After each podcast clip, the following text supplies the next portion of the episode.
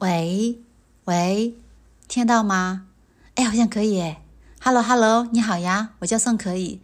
这是我向宇宙发出的第三十五封声音交友信。最近啊，Chat GPT 在全球大火，你用过了吗？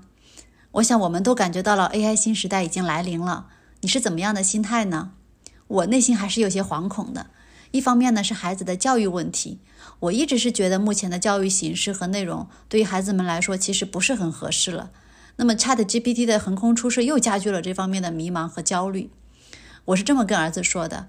我说，所有的技术革新啊，都只是工具。将来你要学会驾驭和使用这些新的工具，就像你要学会骑车或者开车一样。最重要的是，你才知道要往哪里去。但是他说，我现在还不知道要往哪里去。我说，你还小，不着急。其实你妈我也还不知道往哪里去呢。所以啊，另一方面，我自然也会考虑我还能做什么。至少在心理咨询师的这个领域，我认为 AI 很可能会替代很多咨询师的工作。其实，在三四年前，我就想过做 AI 心理咨询师的项目。我画过业务模型，找过技术支持，和行业里面的伙伴讨论过项目的可行性。只是当时我找到的技术啊，一直达不到像现在 Chat GPT 这样能实现自然语言的连贯性交流。最大的问题就出现在连续性上面，就是如果你只是问一句，那个 AI 机器人是可以被训练成回答的还不错的。但如果你继续补充问，它就会回到一个回答单点问题的状态里面。就给人的感觉机器感太强，没有连贯性。交流几句下来呢，人就很容易生气，然后就跟他吵起来了。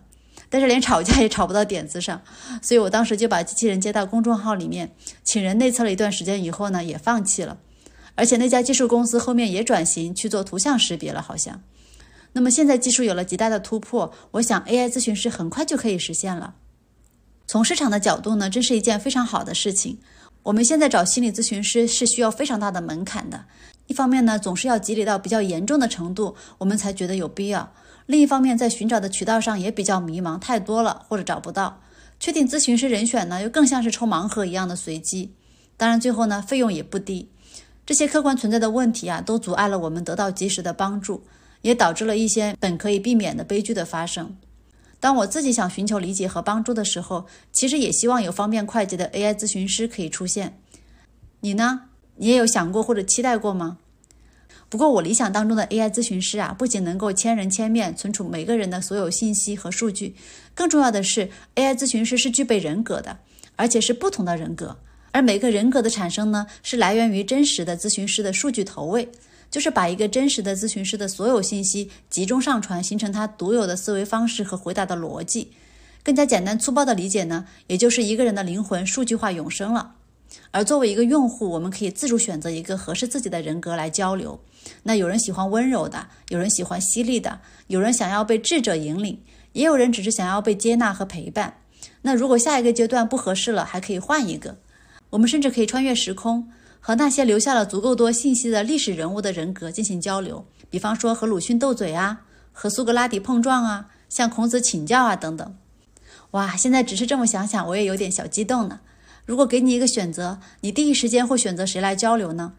最后呢，我也想过，其实只要有足够多的素材，我们每个人的信息都可以产生出一个人的人格数据出来。我以前呢喜欢写日记，后来延续到写朋友圈，现在又每周写一封信。从动机来说呢，当时更多是写给自己的。不过再往深一点去看，其实也有想留下点活着的证据的意图。所以呀，如果将来的技术发展到一定的阶段，我想这个证据就成立了。那么将来就算我们死后，每个人的墓碑上印个二维码，有人想要认识一下，扫一下就可以聊了。哇，这么想想也挺有趣的。你呢？你期待这样的场景吗？或者你能想象到更有意思的未来世界吗？期待你的回复。可以加我的微信送可以二零二幺，或者发邮件送可以 letter at 幺六三点 com。那这封信就到这里啦，再见吧。